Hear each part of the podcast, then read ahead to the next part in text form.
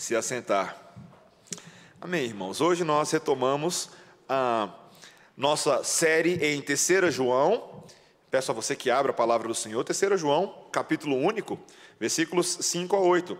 E, coincidentemente, na, na soberania divina, que não há, há nenhuma coincidência, apenas cristocidência, uh, mas nós seguimos numa, numa temática uh, semelhante à da conferência missionária. E temos aqui um, um, um nicho de estudo nessa manhã muito interessante, um tema muito interessante para a igreja. Peço a você que ouça com bastante atenção a leitura das palavras que teremos agora em 3 João, capítulo 1, versículos 5 a 8. Amado, procedes fielmente naquilo que praticas para com os irmãos e isto fazes mesmo quando são estrangeiros, os quais perante a igreja deram testemunho do teu amor. Bem farás encaminhando-os em sua jornada por modo digno de Deus, pois por causa do nome foi que saíram, nada recebendo dos gentios. Portanto, devemos acolher esses irmãos para nos tornarmos cooperadores da verdade. Esta é a santa palavra do Senhor. Vamos orar, irmãos? Senhor, nós te louvamos pelo santo evangelho de Cristo Jesus, pela doce mensagem da salvação, presente em cada vírgula do teu santo texto. E obrigado nesta manhã, Senhor, por não somente nos dar a mensagem eterna, mas as implicações dela para a nossa vida, para a maneira como vivemos como igreja, como cuidamos uns dos outros e como avançamos a obra de Cristo. Obrigado e dá-nos a graça de entendermos a tua voz nessa manhã, em nome de Jesus. Amém. Irmãos, se eu fizesse uma pergunta aqui com a igreja, um, um, uma pesquisa aqui, quais são os dons espirituais mais notáveis da Bíblia? Qual seria o resultado? Ou pelo menos quais são os dons espirituais que você acha que são mais notáveis para você e aqueles que talvez em algum momento da sua vida você ansiou ter, né? E aí a gente sabe que tem vários, né? Talvez você possa pensar, ah, poxa, adoraria ter o dom de guitarrista, né? Apesar de não ter o dom de guitarrista na Bíblia, mas o dom de palavra, o dom de palavra. Ou talvez, se, dependendo do contexto que você veio, alguns dons realmente se sobressaem. As pessoas falam, dom de línguas, dom de profecias, dom de curas e milagres. Ah, como eu gostaria de fazer esse tipo de coisa. Ou o dom de generosidade, de ter assim, uma carteira bem larga e poder dar aquelas grandes ofertas. Não sei, não sei o que, que realmente te sensibiliza. Mas se, onde que ficaria o dom de hospitalidade nesse ranking? Ele estaria lá em cima, no meio ou mais na rabeira? Meus irmãos, às vezes eu tenho a impressão de que alguns dons eles são vistos assim meio, ah, tá, tá bom, existe. Mas eles não são, eles não chamam tanto a, no, a, a nossa atenção por qualquer motivo que seja. Mas, meus irmãos, como os irmãos já notaram, e eu não escondo isso, depois que eu aprendi, eu não escondo, eu sou professor de, da turma de dons e ministérios no seminário atualmente. Eu descobri que o dom de hospitalidade é um dos dons mais notáveis de todas as Escrituras. Um daqueles que deveria ser visto não somente como prática de alguns, mas prática do corpo de Cristo, que conhece o Evangelho e responde ao Evangelho quando pratica a hospitalidade. Esse texto de hoje é sobre isso, meus irmãos. A hospitalidade que encarna o amor de Cristo. E é uma das maneiras claríssimas nas Escrituras Sagradas que avança o reino e a proclamação do Evangelho pelo mundo, tanto do outro lado da rua, como do outro lado do mundo, como nós ouvimos na conferência. Meus irmãos, tem três, três coisas sobre hospitalidade que eu quero, junto com os irmãos, investigar nessa manhã. Três aprendizados, lições. Tá? Primeiro, que a hospitalidade aqui é tanto uma virtude quanto um mandamento bíblico. Essa é a primeira coisa que nós vamos ver nesse texto. Segundo, que a hospitalidade é um testemunho de um amor concreto. Segunda coisa. E terceira, que a hospitalidade coopera com a proclamação do Evangelho e com a causa missionária. Os três estão claríssimos nesses quatro versículos. Primeiro, então, essa hospitalidade que é tanto uma virtude quanto um mandamento bíblico. Ah, recapitulando aqueles quatro primeiros versículos, a carta não é muito grande, então nós temos o presbítero João, que nós já identificamos como o apóstolo João, escrevendo para o seu amigo Gaio. E ele escreve dizendo que ele está muito alegre pelas notícias, pelas excelentes notícias que ele eh, recebe a, a respeito desse irmão e da igreja. O bom testemunho, lembra, de filhos que andam na verdade.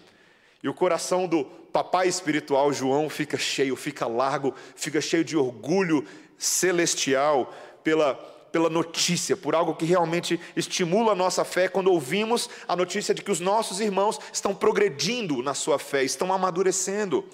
E agora ele passa a partir dos versículos 5 e 8 para aquilo que é o tema mais central dessa carta. Veja no versículo 5 ele diz: Amado, procedes fielmente naquilo que praticas para com os irmãos.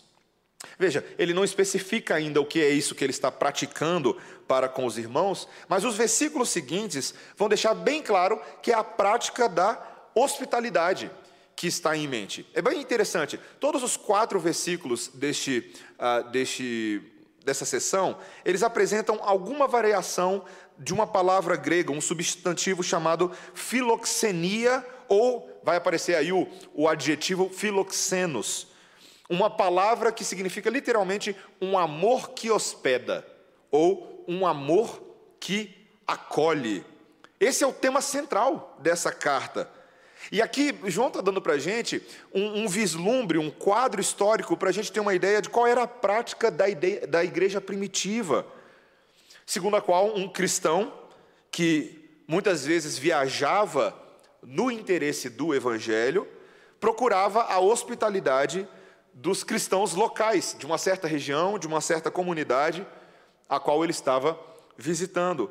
Meus irmãos, isso, eu sei que a gente acostuma com, com a nossa a nossa mente moderna de como viagens acontecem, meios de transporte, ah, locais para se receber pessoas, hotéis e por aí vai, né? Quando você vai fazer a sua viagem, você entra lá no, não sei, no TripAdvisor, né? Você entra lá no, no Expedia e você vai procurar um hotel para você. Meus irmãos, não era assim há dois mil anos atrás, tá? Há dois mil anos atrás as coisas eram bem diferentes.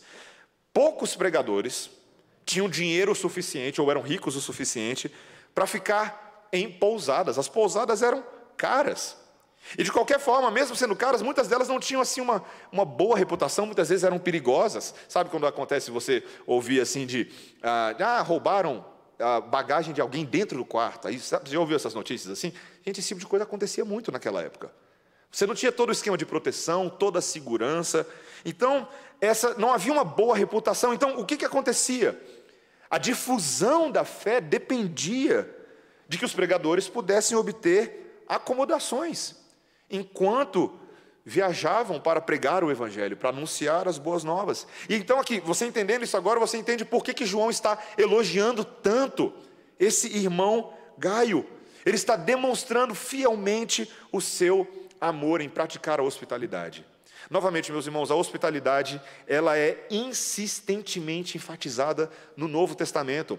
Novamente, não só como um dom espiritual para alguns, mas como uma virtude que a igreja, todos os cristãos devem perseguir. Textos como, por exemplo, Romanos 12, 13. Quando o apóstolo Paulo, já na segunda sessão da carta, escreve: Compartilhai as necessidades dos santos, praticai a hospitalidade. Ou então, Hebreus 13, 2. O autor diz: Não negligencieis a hospitalidade. Interessante, né? Não negligenciar, ou seja, para não negligenciar é porque é esperado que isso seja uma prática corriqueira. 1 Pedro 4,9, o apóstolo Pedro escreveu: sede mutuamente hospitaleiros, sem murmuração.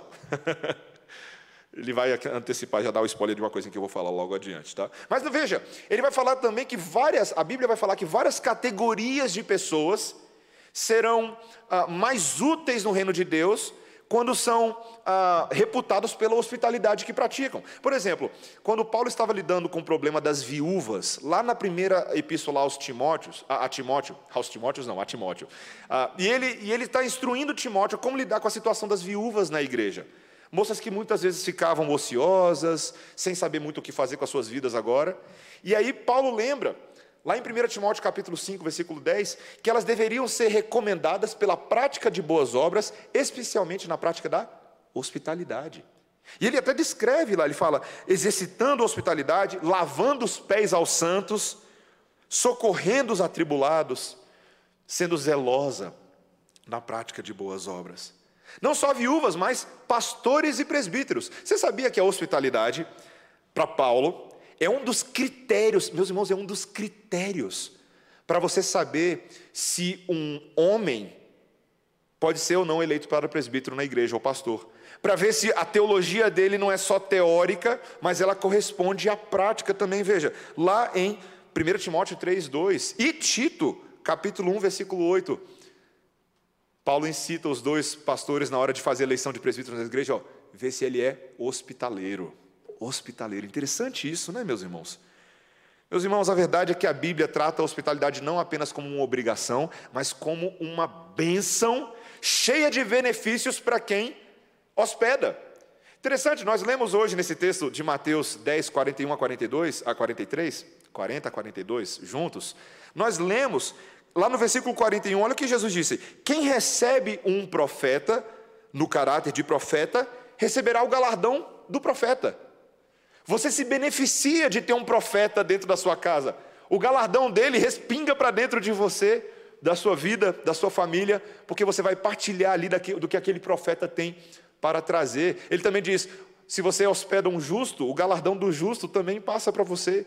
Você recebe, você é diretamente beneficiado. Meus irmãos, o que é interessante aqui, particularmente na situação de Gaio, é que ele estava praticando isso, o texto nos diz aí, mesmo quando eles eram estrangeiros. Você percebeu esse detalhe no texto? Mesmo quando eles eram estrangeiros. Ou seja, quando estrangeiro aqui não é só de outro país, tá? Mas é mesmo quando eles eram desconhecidos previamente. Isso deixa claro, meus irmãos, que esse, esse, esse irmão Gaio proveu as necessidades de crentes visitantes que não eram amigos, que não eram parentes, que não era gente só conhecida. Isso aqui, meus irmãos, nos dá um vislumbre de uma igreja em ação. Eu fico tão, eu, eu fico tão impressionado com a hospitalidade. Nesse texto que eu li de Hebreus 13, tem um detalhezinho na segunda parte dele que ele fala assim: olha, não sede negligentes com a hospitalidade, porque alguns, sem saber, receberam anjos em casa. Vocês lembram disso? Lá em Hebreus 13, isso é uma referência a Gênesis 18. Você lembra o que aconteceu em Gênesis 18? Belo dia, Abraão está sentado ah, na frente da tenda dele, debaixo de uma árvore, né, nos carvalhais de Manre. Dia quente de sol, é o que o texto nos diz lá em Gênesis 18. E de repente, quando Abraão vê, pum, três homens estão na frente dele. ele toma um susto, né? E aí ele vê esses homens, três homens chegando rapidamente, e aí ele corre na direção deles, logo se curva, e ele diz lá: Olha, não passem de mim, fiquem aqui, eu vou cuidar de vocês, eu vou providenciar um pouco de água para que vocês possam lavar os pés de vocês, vou providenciar um pouco de comida e um lugar para vocês descansarem, já que o caminho de vocês cruzou com o meu caminho. E um deles vira e fala: tudo bem, ótimo, faça isso. E meus irmãos, lá vai João a modo Marta, oh, perdão, vai lá Abraão a modo Marta. Ah, lá vai ele, corre lá para dentro, fala: é, Sara, Sara, pega aí três, três xícaras da melhor da nossa farinha aí, faz uns pães, faz. Aí ele corre lá no curral dele e manda o empregado separar um novilho gordo, fala aí, ó, prepara, prepara o um novilho gordo. E aí ele vai lá, corre para frente da tenda, prepara tudo, e meus irmãos ali, eles têm um tempo de hospedaria. Meus irmãos, hospitalidade é uma arte que está perdida em muitas igrejas hoje. O nosso mundo ele tem evoluído em alguns sentidos, mas o aumento da individualização, da autonomia e até da virtualização, muitas vezes caminham contra um mandamento bíblico de nós sermos bons hospedeiros. E meus irmãos, não tenha dúvida, uma das aplicações diretas aqui desse texto é que nós faríamos muito bem em convidar mais pessoas para as nossas casas convidar mais gente para comer conosco, jovens, missionários visitantes, pessoas necessitadas. Meus irmãos, o que a Bíblia está dizendo é que essa é uma forma muito apreciada de demonstrar amor. Esse é o nosso segundo ponto, tá? Esse é o nosso segundo ponto. Veja que agora a hospitalidade não é somente uma virtude e mandamento bíblico, mas é um testemunho de um amor concreto. Segundo ponto. Veja, no versículo 5, olha aí, no início do versículo 5, ele diz o que? Procedes fielmente. Esse é um detalhe que você não pode deixar passar na sua leitura.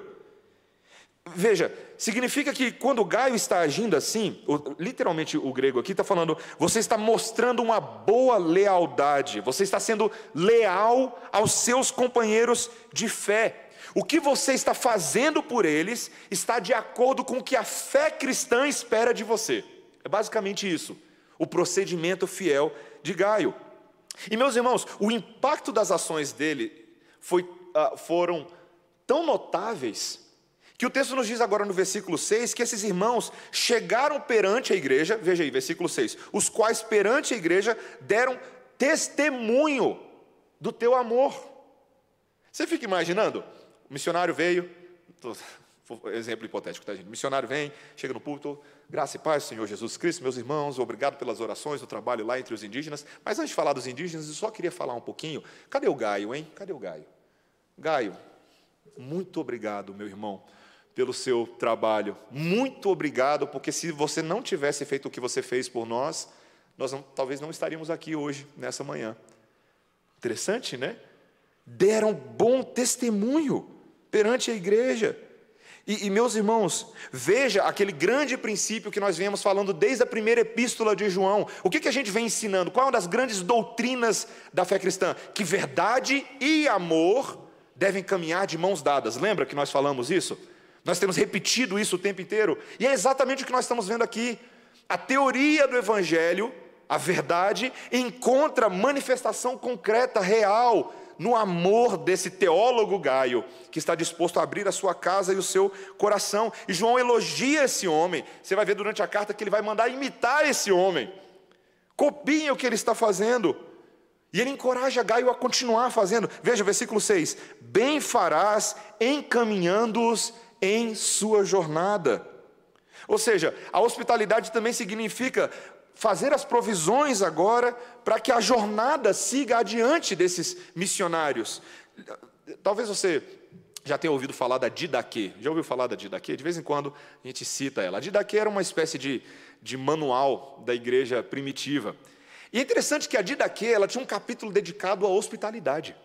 Quando ela vai ensinar como os crentes devem cuidar uns dos outros, ela diz, por exemplo, que quando um, ela previa que um, um, pregador, um missionário, quando ele chegasse numa determinada comunidade, ele deveria receber comida e comida suficiente para ele chegar também no próximo alojamento.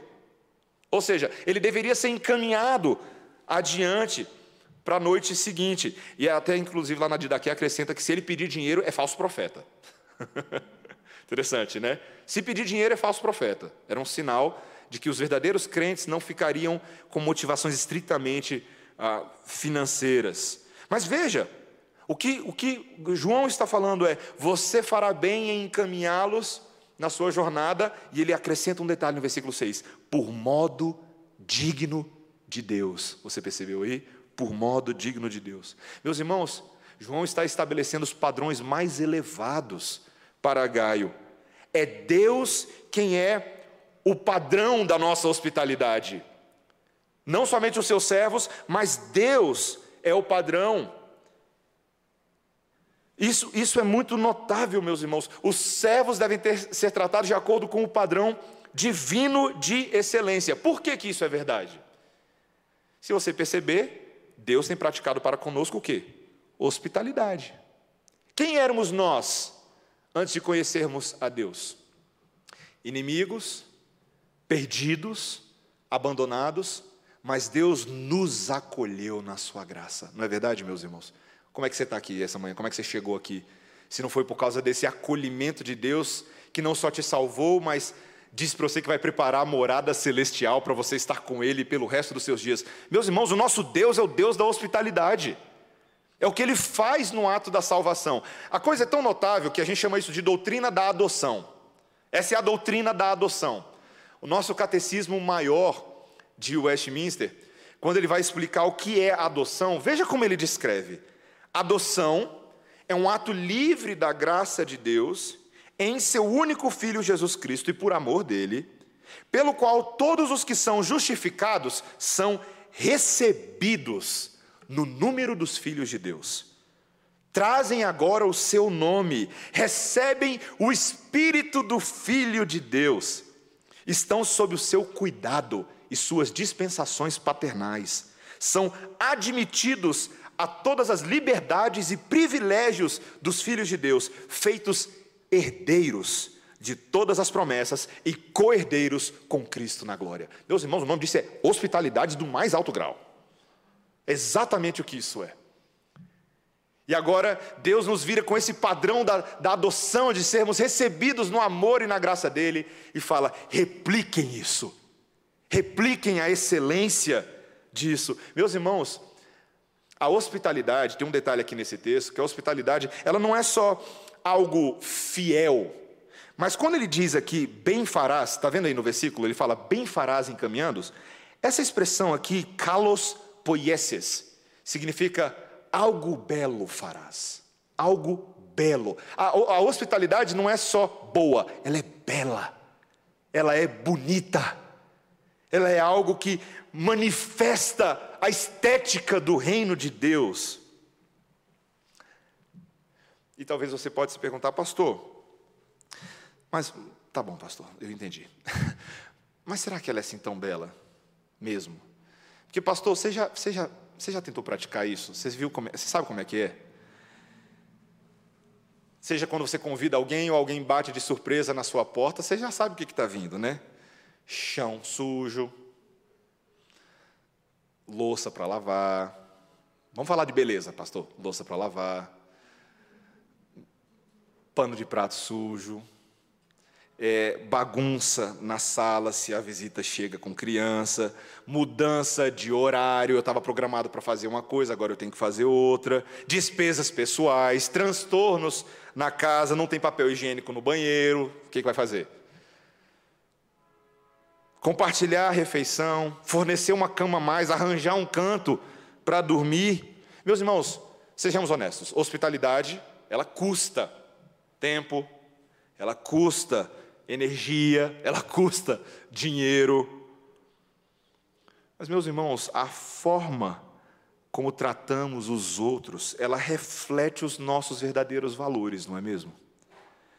O que é realmente importante para nós. E eu quero te perguntar isso nessa manhã.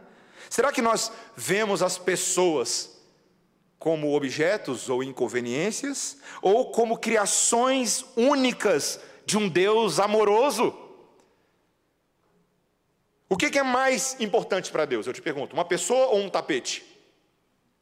Uma pessoa ou um prato sujo? Uma pessoa ou a sua granitina de casa meio manchadinha? Meus irmãos, talvez a maneira mais eficaz de revelar o que está dentro do nosso coração e, ao mesmo tempo, demonstrar os valores do reino de Deus e o amor de Cristo pelos outros, seja convidar e receber pessoas em sua casa. Meus irmãos, é um exercício de fé, real, é um teste de fé para você. E veja, é um teste de inúmero benefício, de inúmeros benefícios, principalmente nos dias de hoje. Você pode perguntar assim, pastor, poxa, a gente está tão virtualizado, como é que eu vou fazer isso? Tá, a gente tem alguns desafios nesse momento, precisamos reconhecer. Mas não vai ficar sempre assim, não, tá? Não vai ficar sempre assim. Você precisa lembrar, meus irmãos, que a hospitalidade é uma das formas pelas quais nós amparamos uma classe de pessoas que precisa de hospitalidade: os solitários, os desamparados, os que estão sós.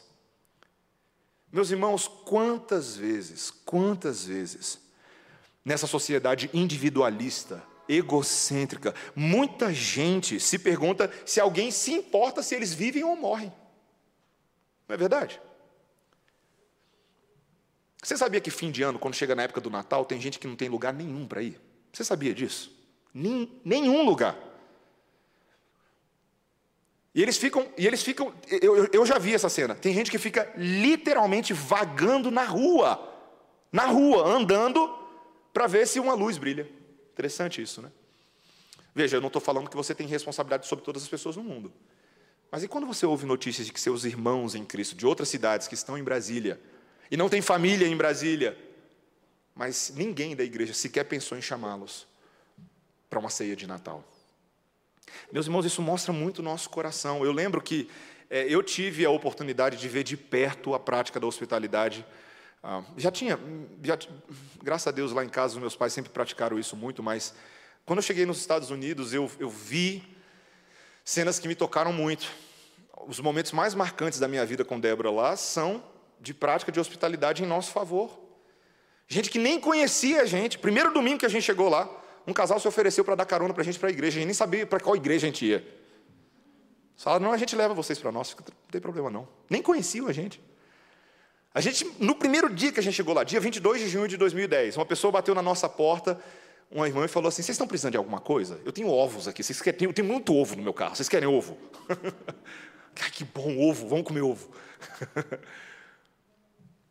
Quando o reverendo Elias Medeiros, que foi nosso preletor da conferência, abriu a casa dele, ao longo de quatro anos, aquela casa nunca estava vazia. E não era só da gente. Era uma casa cheia de bagunça santa, meus irmãos, porque ele tinha um piano na sala, ele tinha um violão, e ele adorava que a gente chegasse tocando os instrumentos. Aí chegavam os netos, aquela, aquele mundo de netos. Ah! Aí começava a música, Deus está aqui, aquela bagunça. E aí botava comida na mesa, e aí a gente, todo mundo morrendo de fome, sentava para comer, mas antes de comer, devocional do pastor Elias. Aí vinha devocional. E a gente morrendo de fome, mas ele fazendo devocional nos salmos. Meus irmãos, hospitalidade muda a gente muda por completo. E eu sei que tem muitos irmãos aqui na igreja que, graças a Deus, têm praticado e me alegra o meu coração de pastor, porque eu tenho sido ah, alcançado pela hospitalidade de vocês, e eu espero que muitos de vocês com a minha hospitalidade também, mas nós sempre podemos melhorar. Sempre podemos melhorar, sempre podemos olhar para esse texto e falar assim: há tanto que a gente pode fazer e há tanto que a gente pode abençoar, num amor concreto. O texto finaliza, e o meu último ponto, Lembrando que hospitalidade não é só testemunho de amor, não é somente mandamento e virtude, mas é também aquilo que coopera com a pregação do Evangelho e com a causa missionária. Veja o versículo 7, o que ele diz: Pois por causa do nome foi que saíram, nada recebendo dos gentios. Meus irmãos, por que que Gaio deveria continuar apoiando esses irmãos? É o que ele disse no versículo 6. Porque no versículo 7, o motivo pelo qual eles saíram do meio de onde estavam para ir adiante é por causa do nome. Por causa do nome. Meus irmãos, o motivo para nós apoiarmos de forma hospitaleira os missionários é porque eles são verdadeiros irmãos que trabalham em prol do nome, com N maiúsculo. A motivação deles, veja, não é financeira, não era prestígio junto às comunidades atendidas, mas sim o nome que está acima de todo nome. É o que Paulo diz lá em Filipenses capítulo 2, versículo 9, e também é o que lemos em Atos capítulo 4. O nome sobre todo nome, pelo qual importa que os homens sejam salvos. É isso que está acontecendo quando praticamos hospitalidade. Os que trabalham livremente pelo Evangelho não trabalham para si mesmos, mas para aquele que os envia. E é por isso que nós temos que chegar junto e ajudar. Veja, ele ainda diz aí no versículo 7, veja, que eles nada receberam dos gentios. Meus irmãos, é interessante aqui essa observação, porque, veja, não significa que um cristão nunca possa aceitar a ajuda de um incrédulo bem disposto, tá? Não é isso. Eventualmente, até o próprio Senhor Jesus Cristo ah, jantava com fariseus que não acreditavam nele. Você lembra disso, né? Lá em, em Lucas 7,36, por exemplo. Mas a questão é que os crentes não devem condicionar a pregação do Evangelho ao auxílio dos incrédulos, ao auxílio dos gentios. Imagina só, imagina a estranheza de um obreiro desses, de um obreiro cristão, solicitar fundos ou hospedagem das mesmas pessoas que ele queria alcançar. E lembre-se, Paulo normalmente não aceitava a ajuda daquelas pessoas entre as quais ele trabalhava. Está lá em 1 Coríntios 9, 14, 15. Você pode ver isso em 2 Coríntios 11, 8, 1 Tessalonicenses 2, 9.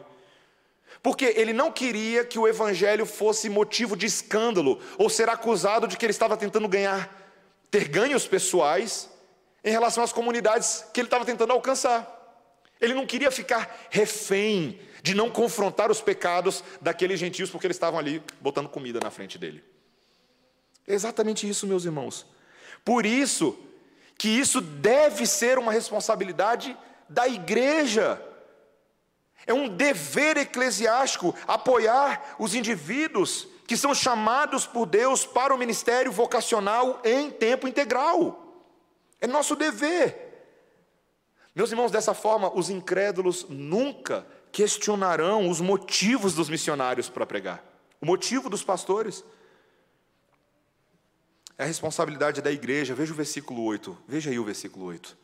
Portanto, devemos acolher esses irmãos para nos tornarmos cooperadores da verdade. Esse devemos, meus irmãos, esse imperativo aí nos lembra da nossa santa obrigação. Nós devemos mostrar hospitalidade. E eu quero só te lembrar de um contraste aqui, tá? Para você não esquecer. Lá em 2 João, nós havíamos lido que a comunidade deveria tomar muito cuidado para não abrir as suas casas para os falsos profetas, lembra? Lembra os falsos mestres? Por quê? Porque se eles abrissem sua, causa, sua casa para esses homens, eles seriam considerados cúmplices nas suas obras más. Você lembra disso? Que nós lemos lá em 2 João? Só que agora João está dando esse mesmo princípio, só que do lado oposto. Quando você abre a sua casa para os verdadeiros pregadores do Evangelho, para os verdadeiros irmãos, você se torna cúmplice nas boas obras deles. Você está cooperando com aquilo para o qual eles foram vocacionados por Deus. Meus irmãos, tem muitas qual, eu não sei qual é o seu conceito de missão. A gente geralmente tem aquele, aquele famoso tripé, tá? famoso tripé da missão. Você pode ir para o campo missionário, tá? Você pode orar pelo missionário e você pode dar dinheiro para o missionário, sustentar o missionário. Geralmente, geralmente falam desses, né? Só que todo mundo esquece do quarto, né? Você pode hospedar o missionário. Então, eu vou confessar o meu pecado, porque eu sei que é seu pecado também, né? É, é, é tão curioso como ao longo da vida, às vezes quando a gente. Não sei se você já recebeu no seu e-mail cartinhas aleatórias de missionário. Você já recebeu? É, missionário da missão tal, né? Queremos ajuda, queremos. Estamos indo a Brasília. Dê oportunidade para para a gente falar na sua igreja. Eu não sei se você já recebeu dessas cartas. Eu, como pastor, né, pastor de uma igreja, eu recebo muitas dessas. Mas é tão curioso como, às vezes, no nosso coração, a gente automaticamente descarta essas cartas e a gente fala assim: não tem nada que eu possa fazer, não tem a ver comigo. Mas, meus irmãos, eu leio um texto como esse que eu estou lendo hoje e eu tremo nas bases. Porque esse texto me lembra que, ainda que eu não possa fazer tudo o que eu gostaria de fazer por todos os missionários, mas há muito que pode ser feito por muitos missionários. Especialmente, e eu lembro, eu lembro como se fosse hoje, meus irmãos, eu lembro como se fosse hoje. Estávamos lá em Jackson e um dia é, o pessoal do seminário recebeu notícia de que um, um, missionário ia estar passando por Jackson. Recebemos essa notícia lá no escritório de matrícula. E ele nem era, meus irmãos, ele nem era da denominação, ele nem era presteriano. E não era conhecido de ninguém. Mas ele mandou uma cartinha para o seminário falando assim: será que vocês têm como nos ajudar a gente passar uma noite aí? Paz, eu vi uma mobilização ali no seminário que eu nunca tinha visto, meus irmãos. Arruma, a gente tinha a White House lá, a Casa Branca do seminário. Né? Arruma lá a Casa Branca. E aí Bota lá, bota roupa de cama nova, deixa lá. E essa casa, essa casa branca tinha um valor de 60 dólares por noite para hospedagem de pessoas que queriam visitar o seminário. Aí o pessoal, mas e a taxa? Não, esquece a taxa, vai, bota o missionário aí para dentro. Eu vi aquela disposição de perto, de servir.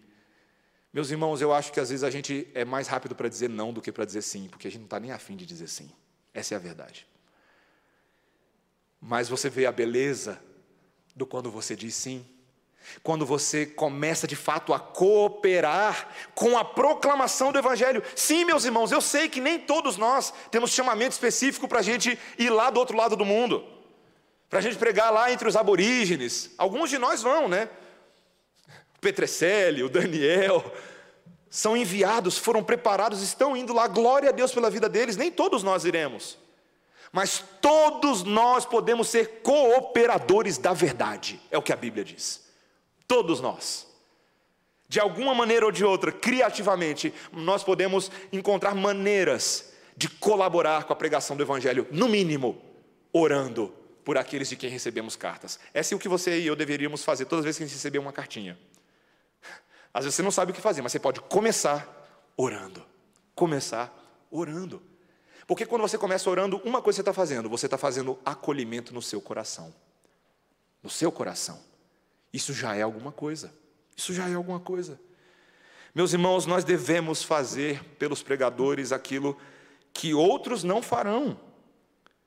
Outros não farão. O ímpio não tem interesse nisso, mas nós temos. O gentio não tem interesse em financiar a obra no Nepal, a obra na Nova Zelândia. Eles não têm, mas nós temos. Nós temos. Nós queremos ser cooperadores. Você se torna um parceiro do ministério. E você pode realmente pensar estrategicamente e criativamente, espiritualmente, como ser um coparticipante. Talvez você não perceba que o maior benefício de todos, e meus irmãos, eu encerro com isso, o maior benefício de todos, quando você recebe alguém em casa, você não está recebendo somente um profeta, somente um anjo, mas você pode estar recebendo o próprio Cristo no seu lar. Você lembra do que nós lemos hoje de manhã? Quem vos recebe, a mim me recebe. Ele está falando isso para os discípulos. E quem me recebe, recebe aquele que me enviou. Em Mateus 25 ele disse: Porque tive fome e me destes de comer, tive sede e me destes de beber, era forasteiro e me hospedastes. E aí os discípulos perguntam: E quando te vimos forasteiro?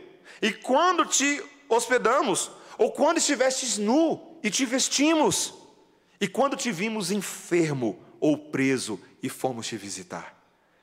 O rei respondendo lhes dirá: Em verdade vos afirmo que sempre que o fizestes a um desses meus pequeninos irmãos, a mim o fizestes.